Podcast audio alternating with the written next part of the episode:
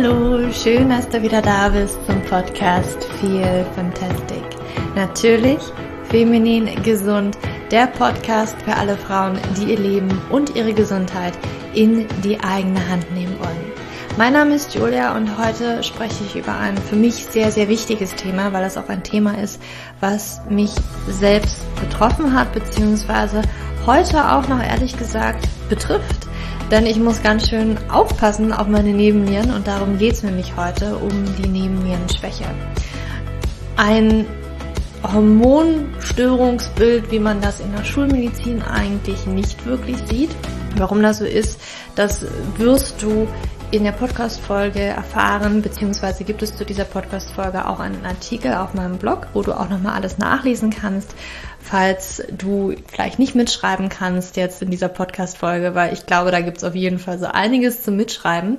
Und Bevor wir in diese Podcast-Folge gehen, wollte ich dir auch nochmal sagen, dass ich einen Fragebogen, eine Checkliste oder einen Selbsttest erstellt habe für die Frauen, die wirklich, wirklich sehr gesund leben und immer noch nicht ihre Periode bekommen haben. Vielleicht erinnerst du dich an meine letzte Podcast-Folge beziehungsweise vor einiger Zeit über die hypothalamische Amenorrhoe, wo ich darauf eingegangen bin, die Unterschiede zu PCOS.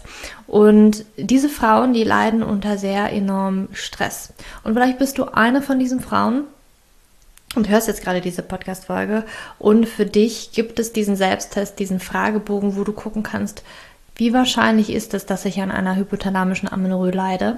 Und dass du einfach dafür dich diesen Selbstcheck hast, dass du für dich gucken kannst, ist das vielleicht der Grund, warum deine Periode nicht kommt? Weil ich weiß, wie frustrierend das ist, wenn du denkst, du machst alles richtig, du isst doch super gesund, du treibst richtig viel Sport und du bist die gesündeste Person auf Erden, aber vielleicht bist du tatsächlich in Anführungsstrichen zu gesund, vielleicht hat dein Körper einfach zu viel Stress und auch, ja, das wirst du in den Selbstcheck sehen, selbst wenn du vielleicht gar nicht so viel Sport betreibst, gibt es vielleicht andere Punkte in deinem Leben, die wirklich für sehr viel Stress sorgen. Und lad dir dazu einfach diese kostenlose Checkliste, den kostenlosen Selbsttest herunter und schau einfach mal, wie wahrscheinlich das ist, dass du unter einer hypothalamischen Amenorrhoe leidest, weil ganz häufig wird das nicht so richtig erkannt. Und ganz, ganz wichtig ist hier auch zu sehen, dass du dafür gar nicht untergewichtig sein musst. Das ist mir nochmal ganz, ganz wichtig, dass du das mitnimmst. Und deswegen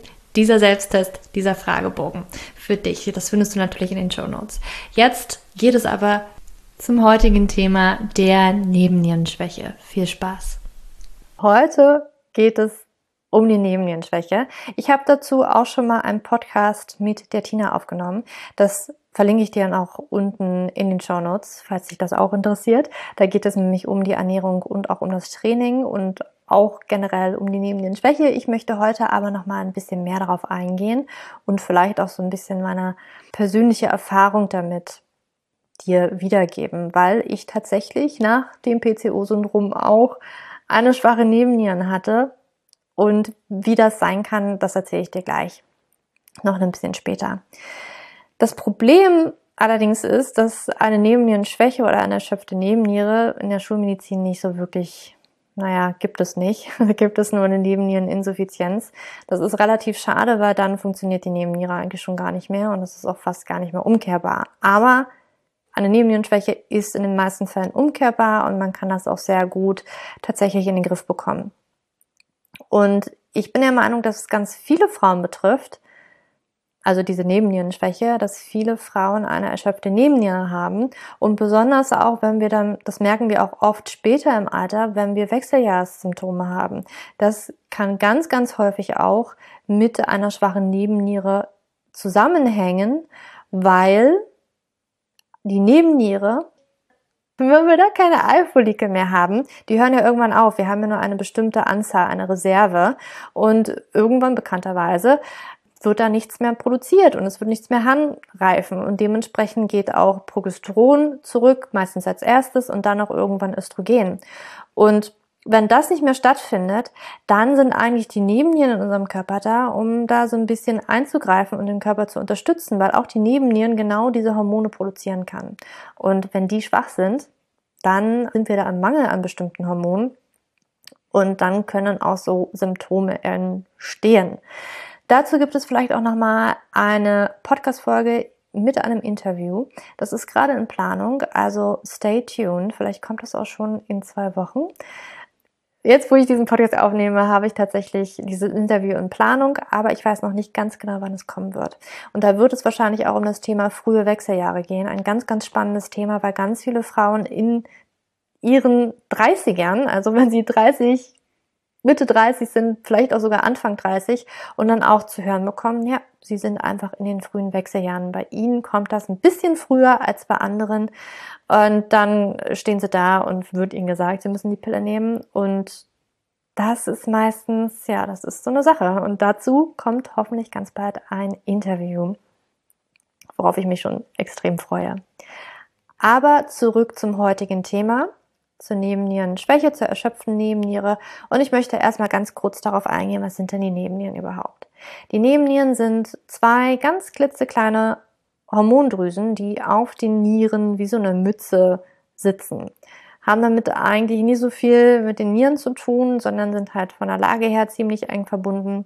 Und naja, es werden bestimmte Hormone auch gebildet, die so ein bisschen den, ich sag mal, Mineralhaushalt auch steuern und das ist natürlich auch die Niere dann involviert, weil die natürlich Mineralhaushalt, ne? Wir pinkeln ja auch ein bisschen was aus, aber das geht jetzt ein bisschen zu sehr in die Tiefe. Die Nebennieren auf jeden Fall, ich bezeichne sie auch gerne als Stressdrüsen und gerade deswegen, weil sie ganz wichtige Stresshormone in unserem Körper produziert. Zum Beispiel Adrenalin oder Cortisol. Davon hast du mit Sicherheit schon gehört. Die Nebennieren nehmen also einen ganz, ganz wichtigen Part in dieser Hormonkommunikationskette, in diesem Hormonkommunikationssystem in unserem Körper ein. Und auch evolutionsbedingt wirklich eine der wichtigsten Körperfunktionen, um mit Stress umzugehen und sich auch den Körper an Stress, dass er sie anpassen kann. Ja, aber die Nebennieren produzieren tatsächlich auch ein bisschen mehr als Stresshormone. Die Nebenniere ist so aufgebaut, dass es einen Kern gibt und es gibt eine Rinde. Und die Rinde, also so eine Hülle, kann man sich vorstellen, ist jetzt nicht unbedingt eine Hülle, es ist einfach verschiedene Bereiche. Und diese Rinde, diese Hülle hat auch nochmal verschiedene Zonen. Und zum Beispiel der Kern, das Nebennierenmark, da werden zum Beispiel Adrenalin und Noradrenalin gebildet, ja, und sind somit ganz, ganz eng auch verknüpft mit unserem Nervensystem, unserem vegetativen Nervensystem, was ja da gibt es den Sympathikus und den Parasympathikus, einmal äh, Ruhe und einmal Stress sozusagen. Und die werden natürlich sehr von diesem Sympathikusnerv, also dem, ich sag mal, Stressnerv getriggert, um natürlich, wenn wir Stress haben, wird Adrenalin ausgeschüttet, damit wir einfach mehr Energie haben. Die Nebennierenrinde, also das, was um das Mark herum ist, das wird in drei Zonen eingeteilt. Und da gibt es einmal so, so eine äußere Schicht, die äh, Mineralkortikoide produziert, wie zum Beispiel Aldosteron. Und das hat wieder, ne, was ich vorhin angedeutet habe, hat einen großen Einfluss auf den Mineral- und auch Wasserhaushalt. Und hier gibt es eben auch diesen Link ein bisschen zur Niere, weil natürlich der Wasserhaushalt über die Niere auch sehr reguliert wird. Die zweite Schicht, die da drunter dann liegt, also ein bisschen näher am Mark dran sozusagen, bildet die Glukokortikoide. Dazu zählt zum Beispiel auch Cortisol. Und hier auch ganz spannend, im Name Glukokortikoide steht irgendwie das Wort Glucose mit drin. Und ganz spannend, das bedeutet also, Cortisol hat irgendwie was mit Glucose zu tun. Mhm. Bezieht sich also auf die Funktion im Glukosestoffwechsel. Komme ich vielleicht später auch nochmal drauf. Du kannst dir übrigens auch diesen Artikel, wie auch schon die letzten, wieder auf meiner Internetseite auch durchlesen, falls du jetzt irgendwie hier nicht ganz so mitkommst, ähm, irgendwie mitschreiben möchtest. Du kannst es auch nochmal nachlesen. Und Cortisol, wenn ich darauf jetzt zurückkomme, ist unser Aktivitätshormon, was wirklich einen großen, großen Einfluss, auch einen vielfältigen Einfluss auf unseren Körper hat. Und die letzte Schicht, sozusagen die innere Schicht von dieser Nebennierenrinde, also die wirklich ganz, ganz nah am Mark dran ist, da werden auch Sexualhormone produziert. Zum Beispiel Testosteron, Östrogen. Also ganz, ganz wichtig. Und das wie ich auch schon angedeutet habe, ist wirklich dann die wichtigste Produktionsstätte für uns Frauen, wenn unsere Eierstöcke keine Eifolikel mehr heranreifen lassen kann. Da wird das dann von übernommen und deswegen ist das eine sehr, sehr wichtige Schicht, besonders auch in dieser Zeit, aber auch schon davor. Und obwohl diese Nebennieren jetzt so klein sind, haben sie doch eine extrem wichtige Aufgabe. Eine überlebenswichtige Aufgabe. Denn vielleicht heute ist ein bisschen Segen und Fluch zugleich, weil wir heute natürlich ganz anders leben als ganz, ganz früher, also wirklich zu äh, Jäger- und Sammlerzeiten, wo wir wirklich eventuell mal vor einem wirklich großen Tier wegrennen mussten oder wo wir wirklich kämpfen noch mussten, um unser Überleben zu sichern. Also die Nebenniere ist tatsächlich dafür da, immer wenn wir irgendwie eine Gefahr wittern, wenn wir einer Gefahr ausgesetzt sind, dann wird Adrenalin ausgestoßen, damit wir wegrennen können oder damit wir kämpfen können. Und das brauchen wir heute fast ja gar nicht mehr. Ne? Also ohne Nebennieren wären wir diesen Gefahren schutzlos ausgeliefert gewesen. Und heute, ja, kann es uns vielleicht nochmal helfen, zum Beispiel auch in Ballsportarten. Ne? Klar, wir wollen vom Ball nicht getroffen werden. Da hilft uns natürlich auch dieser Adrenalinausstoß. Aber auch natürlich zu unserer eigenen Sicherheit im Straßen- und Verkehrssystem. Also es ist schon auch noch wichtig, aber heutzutage wird das ein bisschen überstrapaziert, muss man sagen. weil wir ja im Dauerstress sind, ne? weil wir im Job im Stress sind, weil wir vielleicht die Kinder auch noch gleichzeitig irgendwie händeln, dann hat die Kita vielleicht zu, gerade auch jetzt gut, jetzt, wo ich den, den Podcast aufnehme, stecken wir noch mittendrin im Lockdown. Ähm, wenn du den Podcast hörst, eventuell hat sich da schon ein bisschen was gelockert, aber wenn du da Mutter bist, dann weißt du, dass das extrem schwierig ist, Homeoffice zu haben und dann gleichzeitig noch die Kinder zu Hause zu haben. Ja, da ist Stress, glaube ich, auch schon vorprogrammiert. Vor allen Dingen, wenn du die Kinder dann auch noch zu Hause äh, Homeschool machen musst. Das Ding ist aber, wenn unsere Nebennieren ackern, dann wird anderes in unserem Körper runterreguliert. Zum Beispiel das Immunsystem. Das Immunsystem wird runterreguliert und auch die Fortpflanzungsorgane werden runterreguliert.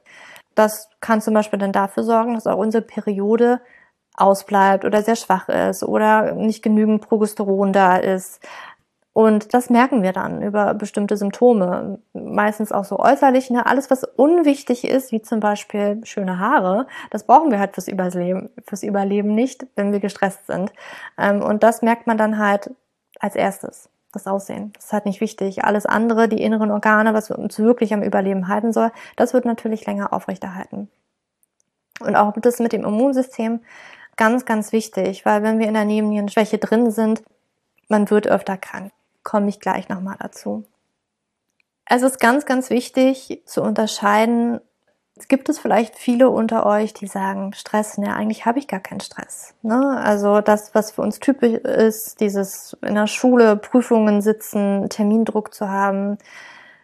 Aber es gibt halt noch so viel mehr. Und Stress kommt wirklich auf verschiedenen Ebenen und ich unterteile das immer gern in vier verschiedene Arten von Stress. Das eine ist zum Beispiel körperlicher Stress, dann gibt es Ernährungsstress, dann gibt es mentalen oder auch emotionalen Stress und dann gibt es auch Umweltstress. Und je nachdem, wie viel da auch zusammenkommt, ist natürlich der Körper auch unterschiedlich gefordert. Jede Person reagiert anders auf Stress. Es gibt Personen auch genetisch teilweise bedingt, ja, wenn sie eine Stoffwechselstörung haben, die können einfach noch weniger mit Stress umgehen oder tolerieren an geringere Menge an Stress, um wirklich da der Körper, dass der richtig reagiert und dass es ihm zu viel wird. Und zu körperlichen Stress zum Beispiel gehört ganz, ganz, ganz viel Sport treiben, also exzessiver Sport oder auch Sportarten, die wirklich an die Substanz gehen. Dazu zähle ich zum Beispiel CrossFit oder auch High-Intensity Interval Training, also HIT-Training. Ähm, Schlafmangel auch, ja, Arbeiten im Schichtbetrieb, das ist ein ganz, ganz riesen Ding. Dieses in Schichten arbeiten, Krankenschwestern, die eigentlich dafür da sind, andere Leute dabei zu unterstützen, gesund zu sein, sind meistens wirklich auch selber gesundheitlich ganz, ganz schlecht aufgestellt, weil dieser Schichtbetrieb, dieses wach sein, wenn es dunkel ist und schlafen, wenn es hell ist teilweise, das ist ganz, ganz schlimm für nicht nur Frauen, auch für Männer. Und ich sehe das auch immer wieder im Coaching, dass gerade auch diese Frauen ganz, ganz starke hormonelle Probleme haben. Unfälle, Verletzungen gehören zum Beispiel auch in körperlichen Stress rein. Ernährungsstress, ja, wenn ich viel, viel Zucker esse, wenn ich viele Backwaren esse, dann ist es natürlich Stress, weil ich meinen Körper die ganze Zeit da Zucker reinhaue ne, und der irgendwie nicht mehr weiß, wo damit hin soll. Aber auch das Gegenteil, wenn ich zu wenige Kohlenhydrate esse oder wenn ich ganz viele Diäten mal ausprobiert habe oder eine Diät für ganz, ganz lange ausprobiert habe, das ist Stress für den Körper. Pestizide, also alles, was vielleicht mit Obst und Gemüse mitkommt, kann auch Stress sein. Konservierungsmittel können auch Stress sein. Ich weiß zum Beispiel, als ich damals in der Uni war, ich habe relativ schnell gemerkt, ich kann das Uni-Essen, also in der Mensa, aber das war ganz schlimm für mich. Ich habe mich danach nie wohlgefühlt. Mein Magen mochte das absolut nicht. Für mich war dieses Mensa-Essen absoluter Stress. Und nachdem ich auch ein Video von einem Freund gesehen habe, der so ein bisschen ähm, in seinem Studiengang so eine Doku gemacht hat, da ist mir also wirklich. ich esse nie wieder in dieser Mensa und habe halt immer mein eigenes Essen mitgebracht, weil es einfach für mich nicht drin war. Also sorry, Kartoffelbrei aus der Tüte da ist, weiß ich nicht, ob da überhaupt eine echte Kartoffel drin ist. Aber naja, so ein Pulveressen kann Stress für den Körper sein. Mentaler, emotionaler Stress, Mobbing, auch gerade im Internet, ein riesen, riesengroßes Thema, auf Instagram ein riesengroßes großes Thema, wie ich das so am Rande mitbekomme. Wenn wir wenn wir selbst eine große Erwartungshaltung an uns selbst haben, aber auch wenn wir das Gefühl haben, andere haben eine ganz, ganz große Erwartung auf uns. Perfektionismus. Darüber habe ich ja vor zwei Wochen im letzten Podcast mit der Martina gesprochen. Ist ein ganz, ganz großer Stressfaktor. Auch wenn eine geliebte Person von dir stirbt. Das war zum Beispiel für mich damals Oh, dieser Stress, als mein Papa gestorben ist, als ich 18 Jahre alt war, das war für mich unerträglich. Das war unglaublicher emotionaler Stress, der mich auch tatsächlich in so die Hormondysbalancen reingebracht hat. Ein Teil davon. Bei mir spielte noch alles mit, also anderes mit rein, zum Beispiel Ernährungsstress. Aber das ist auf jeden Fall ein ganz, ganz großer Stressor. Auch Trennung vom Partner, Einsamkeit, unterdrückte Emotionen, negative Glaubenssätze, tatsächlich auch all das, was wir vielleicht aus Kindheitstagen mit uns rumtragen und gar nicht bewusst ist, dass wir dieses, dieses in Anführungsstrichen Problem, diese unterdrückte Emotion haben, diesen Glaubenssatz über uns haben. Ich bin nicht gut genug, ich bin nicht ich bin nicht liebenswert. Hör dir da unbedingt auch den Podcast ähm, mit der Martina an. Das verlinke ich dir auch in die Show Notes. Und dann äh, die vierte Kategorie Umweltstress, Plastik, Abgase, blaues Licht. Also wenn du abends vor allen Dingen viel Fernsehen guckst, obwohl dein Körper da eigentlich runterkommen möchte, da ist blaues Licht tatsächlich eher, was dich wach hält. Und wie schon gesagt, je mehr da auch zusammenkommt, desto mehr nimmt es ein System, also das Körpersystem auch mit. Das heißt, vielleicht habe ich Stress im Job, aber das würde das fast noch nicht zum Überlaufen bringen bei manch einem schon, ja. Okay, ich sag mal, ich bin relativ robust zum Stress und vielleicht der Arbeitsstress, Termindruck, das ist vielleicht noch nicht so das Schlimmste. Wenn dann aber ich noch den Anspruch habe, jeden Tag richtig viel zu trainieren und dann vielleicht noch perfektionistisch veranlagt bin und dann vielleicht auch mit der Ernährung extrem viel Zucker esse oder gerade auch eine Diät mache, dann ist das Stress, der überhand nimmt, der von allen Seiten kommt, auf verschiedensten Ebenen und da hat die Nebenniere richtig was zu tun. Also, was ist denn jetzt die Nebennierenschwäche? Die Nebennierenschwäche kommt tatsächlich in verschiedenen Stadien. Und das ist mega, mega spannend. Das war mir früher auch gar nicht so bewusst. Ne? Man denkt immer nur, okay, Nebennierenschwäche, schwache Nebennieren. Aber das fängt natürlich auch erstmal alles mit einer Phase an, wo natürlich erstmal sehr viel Stress ist. Und auch da ist es tatsächlich so, und da komme ich auch zurück, das, was ich am Anfang gesagt habe, ne? ich hatte erst PCOS und dann eine Nebennierenschwäche. Das PCO-Syndrom kann tatsächlich schon teilweise zum ersten Stadium von dieser Nebennierenschwäche gehören.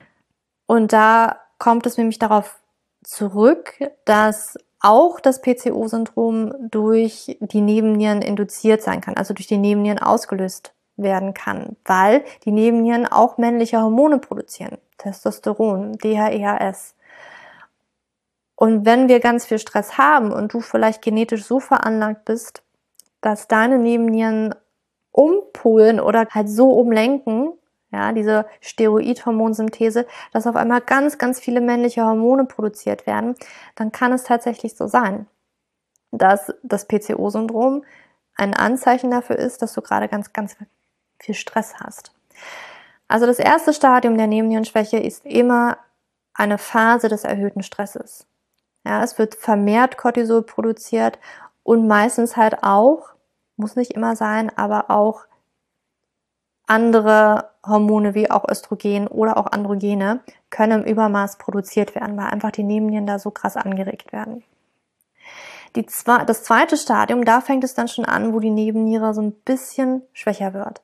Die kommt einfach nicht mehr mit. Die erste Phase mit akutem Stress, die ist chronisch geworden. Der Stress hört irgendwie gar nicht mehr auf. Äh, das ist nicht nur ein Tag, wo ich das habe. Das ist eine Woche, zwei Wochen, vier Wochen, zwei Monate, mehrere Monate. Und dann kann die Nebenniere vielleicht irgendwann nicht mehr wirklich mitmachen.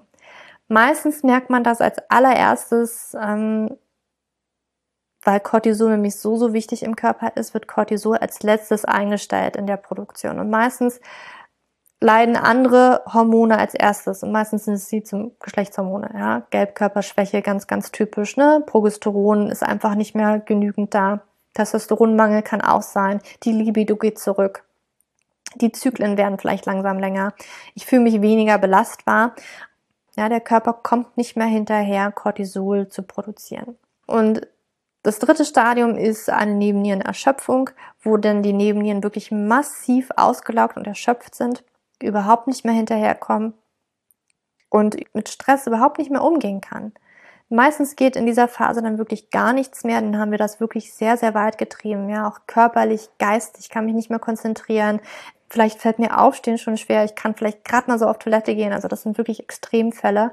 Und natürlich, dadurch, dass die Nebennieren wirklich so wichtig sind, nicht nur in diesem Stadium, ich würde auch schon sagen, in Stadien davor können andere Hormondrüsen auch auf jeden Fall betroffen sein, zum Beispiel die Schilddrüse. Also spätestens in diesem Stadium, da ist auch die Schilddrüse in Mitleidenschaft gezogen.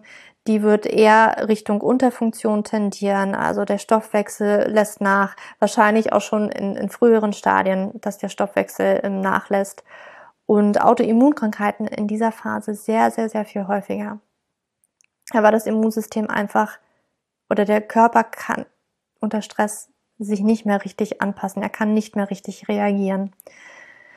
Und die Symptome, die können sich dann auch unterscheiden. Ja, in jeder Phase gibt es vielleicht ganz andere prägnante Symptome. In Phase 1 zum Beispiel fühlt man sich vielleicht noch erstmal ganz okay, aber man ist schon, man hat dieses vielleicht dauerhafte Gestresstsein, man ist vielleicht gereizt, man ist angespannter, vielleicht auch ein bisschen genervter mit seiner Umwelt, mit dem Partner, mit den Kindern. Ach, irgendwie, ja, lass mich doch alle in Ruhe, so nach dem Motto. Das kann sein. Das Schlafbedürfnis fängt auch an, sich zu erhöhen. Also das bedeutet, man schläft meistens viel länger, wenn man es dann kann. Ja, manchmal ist es ja dann auch so, dass man arbeitet und man muss einfach um sechs aufstehen oder um fünf. Und vielleicht ist es aber auch mittlerweile so, ne, mein Schlafbedürfnis ist zwar erhöht, ich schlafe vielleicht länger, vielleicht auch am Wochenende, aber es fängt so langsam an, dass ich nicht mehr so wirklich erholt aufwache. Auch die Leistung auf Arbeit, im Sport, wo auch immer du vielleicht eine bestimmte Leistung identifiziert hast früher, da nimmt das so langsam ab. Also ich habe das tatsächlich auch gemerkt im Sport. Ich habe im Sport einfach irgendwann nicht mehr so das bringen können, was ich früher gebracht habe. Und auch PCO-Syndrom, Nebennieren-induziertes PCO-Syndrom, das kann tatsächlich auch ein Symptom der Phase 1 von der Nebennierenschwäche sein. In Phase 2 ist man schon viel, viel erschöpfter. Ja, also während in Phase 1 vielleicht das Adrenalin mich noch ein bisschen aufputscht, ja, ich aber, also gestresst, aber dann aufgeputscht bin und noch viel schaffe und noch so voll im Let's Do It Modus bin, ist das in Phase 2 schon ein bisschen schwieriger und man wird auch vielleicht ein bisschen müder, auch im Laufe des Tages. Man hat nicht mehr so viel Kraft wie früher, ja, also sei es geistig oder halt auch, wie gesagt, körperlich, das nimmt es wirklich dramatisch ab. Das, was ich zum Beispiel gesagt habe im Sport, da habe ich es gemerkt. Ich hatte so eine Art Muskelschwäche auch, ja, schon, also nicht mehr nur im Sport, sondern auch beim Treppensteigen. Das war extrem schwer für mich. Schlaf ist absolut nicht mehr erholsam, also ist meistens so der Fall. Ja, manchmal fällt auch das Einschlafen trotzdem. Also obwohl man müde ist, fällt das Einschlafen schwer, das Durchschlafen auch schwer. Mu muss nicht, ja, kann aber sein. Auch der Antrieb im Arm, man hat vielleicht weniger Lust auf irgendwelche Aktivitäten oder vielleicht darauf Arbeit zu gehen, sich mit Freunden zu treffen. Auch hier die Schilddrüse kann schon anfangen zu schwächeln. Ja, man nimmt vielleicht eher zu oder das Abnehmen fällt mir schwer. Die Geschlechtshormone, also auch hier ne, weiter, dass es hier Probleme gibt, Zyklusstörungen gibt, vielleicht auch Verdauungsbeschwerden, Nahrungsmittelintoleranzen nehmen zu. Ich werde häufiger krank. Ähm, vielleicht habe ich auch Gelenk- oder Muskelschmerzen oder auch so eine Art Schwäche. Kann auch sein. Und wenn es dann halt noch weiter geht in, in die Phase 3 rein, also dann trotz ausreichend Schlaf, bin ich schon morgens müde und erschöpft. Äh, mein Immunsystem ist schwach und mein Cortisol ist so gering, dass mein Immunsystem nicht mehr gedämpft wird, äh, dass auch eher Autoimmunkrankheiten entstehen können. Also dass das Immunsystem auf einmal ein bisschen mehr auf Hochtouren läuft. Verdauungsstörungen auf jeden Fall. Auch diese Muskelerschöpfung, Schmerzen nimmt vielleicht noch mehr zu oder wird auch wirklich hier nochmal prägnanter. Trotzdem kann es auch sein, dass ich extrem verspannt bin. Hormonelle Störungen auf jeden Fall. Erhöhter Cholesterinspiegel, weil nämlich dadurch, dass die Steroidhormone, ne, die Geschlechtshormone, Cortisol nicht mehr produziert werden können, kann Cholesterin steigen, weil diese Hormone aus Cholesterin produziert werden. Und wenn diese Produktion nicht hinhaut, dann kann Cholesterin auch steigen. Das kann ein Grund sein für erhöhte Cholesterinwerte. Depressive Verstimmungen, Burnout. Da habe ich auch ein Interview mit ähm, der Lisa aufgenommen bei ihrem Podcast Stressfilter.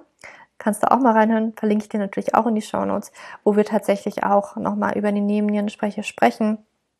Und sie beschäftigt sich auch ganz viel mit dem Thema Burnout und Stress und wie du Stress auch für dich managen kannst, wie du damit besser umgehen kannst.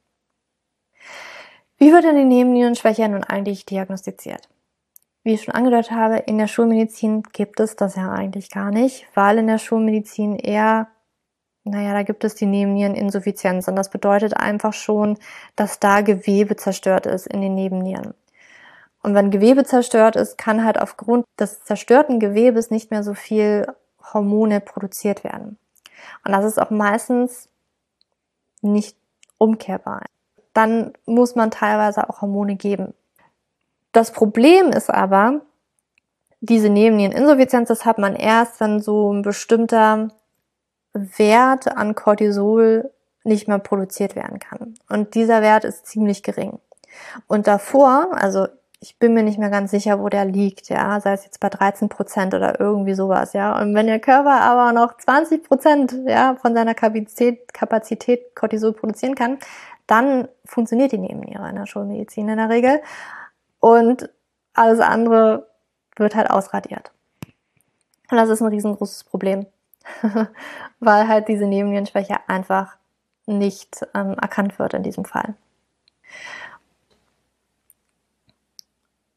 Deswegen geht man da am besten, wenn man den Verdacht hat, auch zum Heilpraktiker oder macht halt diverse Tests auch für sich zu Hause. Man kann sie zum Beispiel auch nach Hause bestellen. Zum Beispiel Verisana ist ein Neubau dafür, mit dem ich sehr, sehr gerne zusammenarbeite.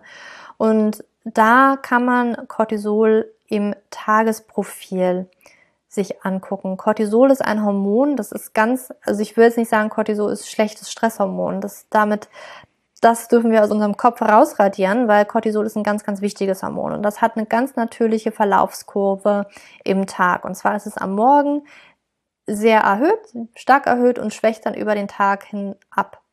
Und es ist frühmorgens halt aus dem Grund erhöht, weil wir natürlich wach werden. Ja, Cortisol ist da, um uns wach zu machen. Und im Laufe des Tages nimmt es halt ab und am Abend sollte das logischerweise am niedrigsten sein, damit wir müde werden und auch Melatonin, unser Schlafhormon, ausgeschüttet werden kann.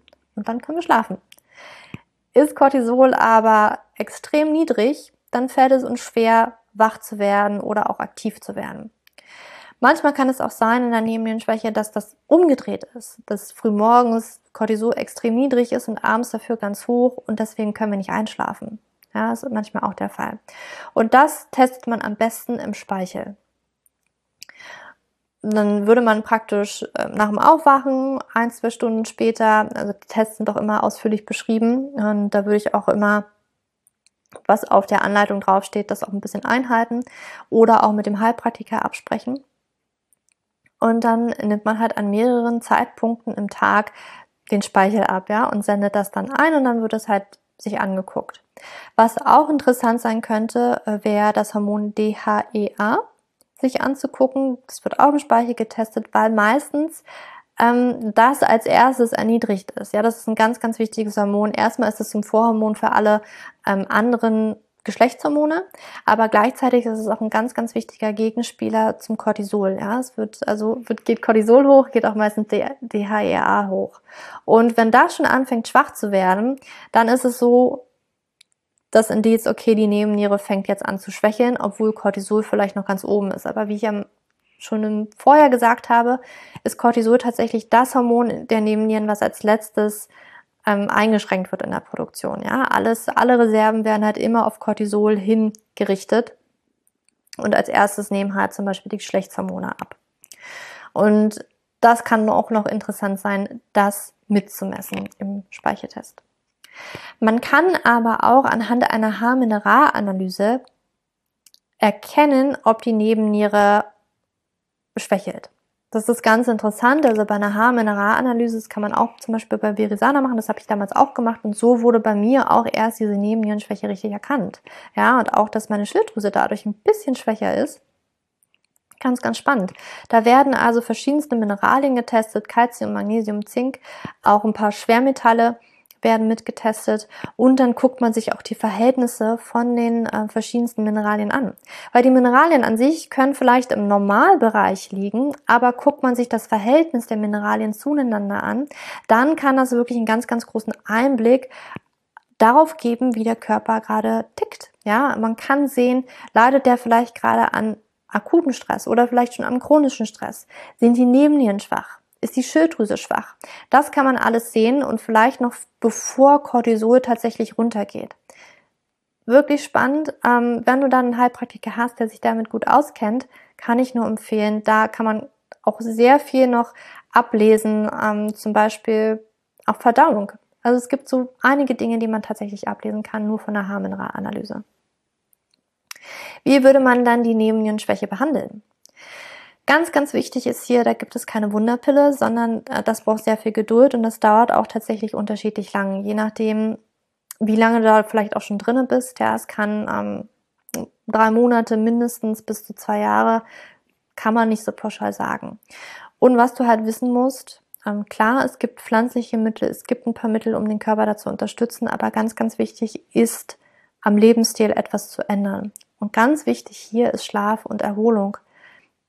Du musst viel schlafen. Das ist ganz wichtig. Und am besten gehst du auch schon früh ins Bett. Spätestens 22 Uhr solltest du im Bett liegen, wenn du eine Nebennierenschwäche hast oder auch generell, generell einfach. Geh früh ins Bett und schlafe mindestens sieben bis neun Stunden, wahrscheinlich eher ein bisschen mehr, wenn du eine Nebennierenschwäche hast. Ja, der Schlaf vor Mitternacht hier besonders wichtig für dich. Und ähm, auch ganz interessant, das habe ich auch in einem Buch gelesen, der Schlaf vor Mitternacht und am frühen Morgen zwischen sieben und neun ist bei der Nebennierenschwäche sehr, sehr wohltuend. Ich würde auch, also wenn du so wie ich bist, würde ich vor allen Dingen abends keine aufregenden Filme mehr gucken. Ich würde auch nicht mehr arbeiten. Ich würde blaues Licht reduzieren, beziehungsweise auch ähm, wenn du kannst und diese Möglichkeiten hast, kannst du dir so eine Blaulichtfilterbrille holen. Ja, falls du doch noch, also ich gucke ja auch Fernsehen. So ist es ja nicht. Ne? Ich muss aber aufpassen für mich, für mich persönlich, was ich gucke, ähm, weil so aufregende Filme, die stressen mich ungemein. Also ich kann hier wirklich auf der Couch sitzen und mein Freund hat den Film ausgesucht. Wenn das aufregend ist, ich sitze aber mal da mit, äh, mit Schweißhänden, ja, obwohl es nur ein blöder Film ist, auf gut Deutsch gesagt. Was du abends anstatt dessen vielleicht machen solltest, bessere Angewohnheiten, zum Beispiel ein Buch lesen, ja, dann hast du das blaue Licht vollkommen umgangen, ja, kommst sehr runter. Yin Yoga auch wunderbar, um das Nervensystem zu beruhigen. Meditieren auch wunderbar. auch Pausen zu machen über den Tag. Ich würde Lebensmittel, also aufputschende Getränke wie zum Beispiel Kaffee ähm, oder generell mit Koffein, Getränke mit Koffein würde ich vermeiden und eher Mittagsschlaf machen, ne? weil gerade diese Getränke mit Koffein natürlich das letzte bisschen, was unsere Nebenniere vielleicht noch produzieren kann, rauszukratzen versucht und das ist natürlich echt nicht das, was wir wollen, sondern wir brauchen viel Erholung. Bewegung bei Nebennierenschwäche, Sport hier in, insbesondere, ja, das, das wird schwierig. Also je nachdem, in welcher Phase man auch ist, sollte man halt eher auf wirklich sanftes zurückgehen, wie zum Beispiel Yin-Yoga. Ähm, manchmal, ja, Vinyasa-Yoga oder was in diese Richtung kann auch ganz okay sein. Spaziergänge können okay sein, aber schweißtreibende Sporteinheiten ähm, oder lange Wanderungen oder Wanderungen bergauf, bergab, ich kann da ein Lied von singen, die sind bei einer Nebennierenschwäche echt problematisch. Also bei mir ging das auch damals schon gar nicht mehr. Ich musste mit dem Sport komplett aufhören und äh, ja, ich bin für Spaziergänge gegangen. Ich habe das immer morgens gemacht, ähm, einfach um das Tageslicht am frühen Morgen mitzunehmen. Das ist ganz, ganz wichtig. Das unterstützt auch die ähm, natürliche Cortisolproduktion. Aber ich konnte, ich konnte eine Vinyasa-Klasse in der Woche machen, die zweite, da hat mein Körper einfach schon gestreikt. Ich habe das gemerkt, meine Muskeln kommen einfach nicht hinterher. Und deswegen habe ich sehr viel Lean-Yoga gemacht und das hat mir wirklich sehr, sehr gut. Sobald ich wieder auch zu früh anfangen wollte, Sport zu machen, vielleicht auch mit Gewichten, ähm, das ging vielleicht eine Woche gut und danach hat mein Körper mir gezeigt, Julia, du bist einfach noch nicht so weit. Das kann wirklich eine Weile dauern. Auch mit der Ernährung kann man sehr viel machen. Da spielen Kohlenhydrate eine ganz, ganz wichtige Rolle und äh, auch mit Protein spielen auch eine ganz, ganz wichtige Rolle. Ich würde dir da einfach nur empfehlen, da könntest du den Podcast von, also mit mir und der Tina tatsächlich nochmal anhören und auch hierzu das Buch oder das E-Book von Isabel Morelli und Katja Trost. Isabel Morelli kennst du vielleicht von Generation Pille. Und ähm, Katja Trost ist eine ganz, ganz tolle Heilpraktikerin und die haben die Nebennierenkur rausgebracht. Und da lernst du alles zur Ernährung bei der Nebennierenschwäche. Es gibt natürlich auch natürliche Mittel bei der Nebennierenschwäche, die du einnehmen kannst. Magnesium ist ganz, ganz wichtig, ähm, auch schon in der ersten Phase, wenn du akut viel Stress hast. Ein unglaublich tolles Mineral, was ich glaube jede braucht, wirklich jede braucht. Ich habe da auch einen Artikel zugeschrieben, ja, das Power-Mineral für deine Hormone verlinke ich dir auch in die Show Notes. Beziehungsweise kannst du das auch in meinem Artikel nochmal alles komplett durchlesen. Vitamin C auch ganz wichtig für die Nebennieren. Ja, es ist auch Mangelware tatsächlich, wenn wir eine Nebennierenerschöpfung haben. Und Adaptogene können helfen. Ja, Adaptogene helfen dem Körper sich anzupassen, helfen dem Körper besser auf Stress zu reagieren oder mit Stress umzugehen. Rhodiola oder Rosenwurz zum Beispiel, Panax, Panax Ginseng ganz, ganz tolle Adaptogene. Und es gibt auch Nebennierenextrakte, es gibt homöopathische Mittel, aber das müsste man alles mit einem Heilpraktiker oder einer Heilpraktikerin absprechen. Ich bin übrigens, ich will jetzt hier nicht ähm, sagen, dass das eine besser als das andere ist. Also jetzt hier, ob man zum männlichen oder zum weiblichen Heilpraktiker geht, aber meistens ist es halt so, Frauen ne, wenn es so um den Zyklus geht, wenn es um diese Dinge geht, können sich Frauen halt manchmal ein bisschen besser reinversetzen. Deswegen gehe ich auch ganz gerne zu Heilpraktikerinnen bei diesem Thema. Ne, einfach weil es aus ihrem Interesse heraus, die sich da auch weitergebildet haben, manchmal ein bisschen mehr verknüpfen können an verschiedenste Gebiete. Ganz, ganz spannend. Und es ist auch ganz, ganz wichtig hier, dass du da wirklich einen ganzheitlichen Heilpraktiker hast. Auch bei Heilpraktikern ist es so, dass sie nicht immer das ganze Große sehen sondern dass zum Beispiel, wenn du eine Nebennierenschwäche hast, hast du wahrscheinlich auch ganz viele andere Wehwehchen, zum Beispiel Nahrungsmittelintoleranzen, vielleicht sogar ein Leaky Gut. Ja, der Leaky Gut, der ist viel, viel häufiger, wenn wir viel Stress haben und kann sich dann auch nicht mehr reparieren, weil wir in einer Nebennierenschwäche sind. Und es können ganz viele andere Probleme halt auftreten, ne? zum Beispiel, dass eine Periode nicht mehr kommt, der Zyklus nicht vorhanden ist. Und dann könnte man halt versuchen, alles einzeln irgendwie zu adressieren. Dann würde man gucken, okay, vielleicht gebe ich dir hier Progesteron und vielleicht kommt dein Zyklus dann wieder, versuchen wir das auszulösen und ach ja, dein Darm wollen wir auch aufbauen. Das wird extrem schwierig, wenn du die Nebennierenschwäche nicht angehst. Und hier brauchst du einen wirklich guten Heilpraktiker und guck da vielleicht auch mal nach, was der für Ausbildung gemacht hat, ja. Hat er vielleicht eine Ausbildung in Frauenheilkunde? Hat er vielleicht eine Ausbildung, wenn es um Darmgesundheit geht? Dann kann man diese Dinge vielleicht auch mehr verknüpfen und auch diese Heilpraktiker. Weil hier ist es ganz, ganz wichtig, wenn du deine Nebennierenschwäche wirklich angehst, dann können andere Dinge, wie zum Beispiel dein Darm und äh, deine Intoleranzen und vielleicht deine, deine Regelblutung sich ganz von alleine wieder normalisieren, weil das nämlich die Stellschraube war, die extrem wichtig ist zu drehen. Ja, wenn wir zuerst am Darm drehen und dann irgendwie versuchen, die Periode auszulösen, das wird nicht klappen, wenn deine Nebennieren erschöpft sind. Ich sage dir das. Als ich meine Nebennieren angegangen bin, hatte ich auf einmal keine Histaminintoleranz mehr. Meine Akne ist weggegangen. meine Regelblutung, ähm, die ich zwar hatte, ja, also bei PCOS hatte ich sie überhaupt nicht. Dann hatte ich sie, aber sie war halt sehr unregelmäßig und auch sehr lang, der Zyklus. Und dann auf einmal kam sie alle 28 Tage. Und die Nebennieren und ganz viel Entspannung war für mich einfach das Wichtigste bei der Nebennierenschwäche, aber auch fürs PCO-Syndrom. es ist extrem wichtig, wenn du noch andere Wehwehchen hast, das als erstes anzugehen. So, meine Liebe, das war's aber jetzt erstmal von mir. Ich hoffe, dass du ganz, ganz viel aus dieser Podcast-Folge zur Nebennierenschwäche mitnehmen konntest. Und wenn du dich jetzt in dieser Podcast-Folge vielleicht wiedergefunden hast, du extrem müde bist und dich wunderst, was ist denn mit mir los? Ich kann vielleicht auch gar nicht abnehmen, ganz viele andere Bereiche in meinem Leben. Ich habe alle Symptome, die Julia genannt hat oder in einem Artikel geschrieben hat, die habe ich tatsächlich. Dann komm in mein 1 und 1 Coaching. Gemeinsam arbeiten wir an deinen Knackpunkten, damit du aus dieser Nebennierenschwäche wieder herauskommen kannst. Es ist ganz wichtig, dass du einige Dinge wirklich in deinem Leben umstellst und da helfe ich dir bei, zeige dir, was sind denn genau die Stressoren in deinem Leben, die du eliminieren solltest, um auch wirklich da wieder rauszukommen. Und ja, dafür gibt es mein 1 und 1 Coaching. Ich coache nicht nur Frauen mit PCOS, sondern auch Frauen tatsächlich mit hypothalamischer Amenorrhoe und auch Nebennierenschwäche, weil das alles Themen sind, die mich auch betreffen, die mir wirklich am Herzen liegen und wo ich recherchiert habe und mir wirklich ganz viel Wissen angeeignet habe, angeeignet habe und mich auch weitergebildet habe und ein wirklich großes, großes Herzensthema von mir ist und eine große Leidenschaft, Frauen aus dieser Hormonmisere wieder herauszuhelfen. Und ich mache das auch super gerne mit dir und wirklich habe 100% Vertrauen, dass wir gemeinsam deine Hormone in Balance bringen können.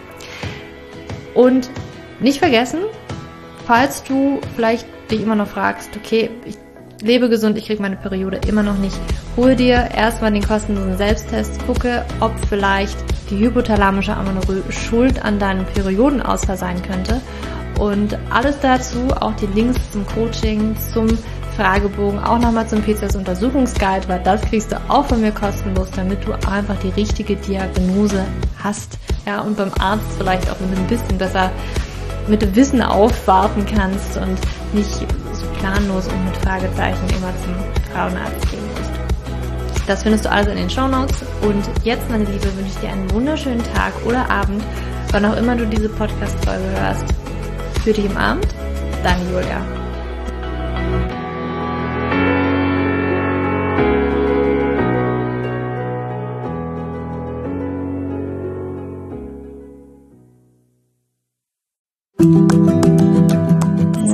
Bevor du jetzt hier den Podcast ausschaltest, habe ich noch eine kleine Überraschung für dich. Und zwar hast du vielleicht, wenn du hier reingehört hast, ja Probleme mit deinem Zyklus. Dein Zyklus ist vielleicht sehr unregelmäßig, du hast sehr lange Zyklen, vielleicht hast du auch gar keine Zyklen, vielleicht hast du irgendwie einen Zyklus, aber gar keinen Eisprung da drin, vielleicht hast du mit deiner Menstruation Probleme, vielleicht ist sie sehr stark, vielleicht sehr schwach und hinter diesen Zyklusproblemen liegen meist hormonelle Probleme, also eine hormonelle Dysbalance.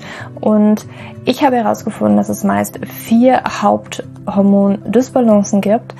PCOS, hypothalamische Amenorrhoe, Schilddrüsenunterfunktion oder Nebennierenschwäche, die hinter diesem Zyklusproblem, hinter deinem Zyklusproblem stecken könnten. Und ich habe einen Online-Test entwickelt, der ist komplett kostenlos, der kostet dich 0 Euro, den du einmal für dich ausfüllen kannst online und dann eben ganz bequem in dein E-Mail-Postfach die Hormonstörung oder die Hormondysbalance das Ergebnis bekommst, was auf dich wahrscheinlich eher zutrifft, um dich eben in diese richtige Richtung zu stupsen. Denn es ist so wichtig, dass wir wissen, was liegt denn eigentlich hinter meinen Zyklusdysbalancen? Warum bleibt mir eine Periode aus? Die Ursachen können so unterschiedlich sein, aber je nachdem, was wirklich die Ursache ist, dürfen wir auch immer ein bisschen anders daran gehen. Ja, das heißt, wenn ich P2S habe, dann äh, bringt mir nicht so viel, wenn ich hypothalamische Amenorrhoe Dinge tue, ja, oder wenn ich eine hypothalamische Amenorrhoe Dinge tue, können die Dinge, die ich bei P2S immer lese, die ich machen sollte, einfach meine Zyklusstörung, ja, oder den Zyklus einfach noch mehr in diesen nicht funktionalen Bereich drücken, ja, weil das einfach nicht die richtige Herangehensweise ist. Und deswegen habe ich diesen Zyklustest entwickelt, damit du für dich wirklich mal in die richtige Richtung gestupst wirst und da wirklich nochmal intensiver reingehen kannst und dass du endlich mal ähm, ein besseres Gefühl dafür hast, worum geht's ja eigentlich bei mir? Ja, warum, worum geht's ja eigentlich? Warum ist mein Zyklus vielleicht nicht gerade so rund? Und ja, das findest du auf meiner Website juliaschulz.net slash Zyklus-Test oder du gehst einfach auf die Startseite meiner Website, ähm, da einfach auf den Hormontest klicken und wie gesagt, der kostet dich wirklich 0 Euro. Du kriegst das Ergebnis ganz easy peasy in dein Mailpostfach und das ist einfach ein gratis Angebot von mir für dich, damit du einfach ein bisschen besser in die richtige Richtung gelenkt werden kannst, weil ich weiß ganz persönlich, wie es ist, wenn man alles Mögliche versucht, aber eben nicht die richtigen Dinge und man einfach nirgendwo ankommt und landet und der Zyklus einfach nicht besser wird, sondern irgendwie gefühlt immer nur schlimmer. Deswegen schau da rein, juliaschulz.net slash Zyklus-Test und ähm, ich schreibe es dir auch nochmal in die Show Notes und ich freue mich, wenn du da einmal vorbeischaust und für dich diesen Test ja, einfach mal machst und für dich ein bisschen mehr in die richtige Richtung gestupst wirst.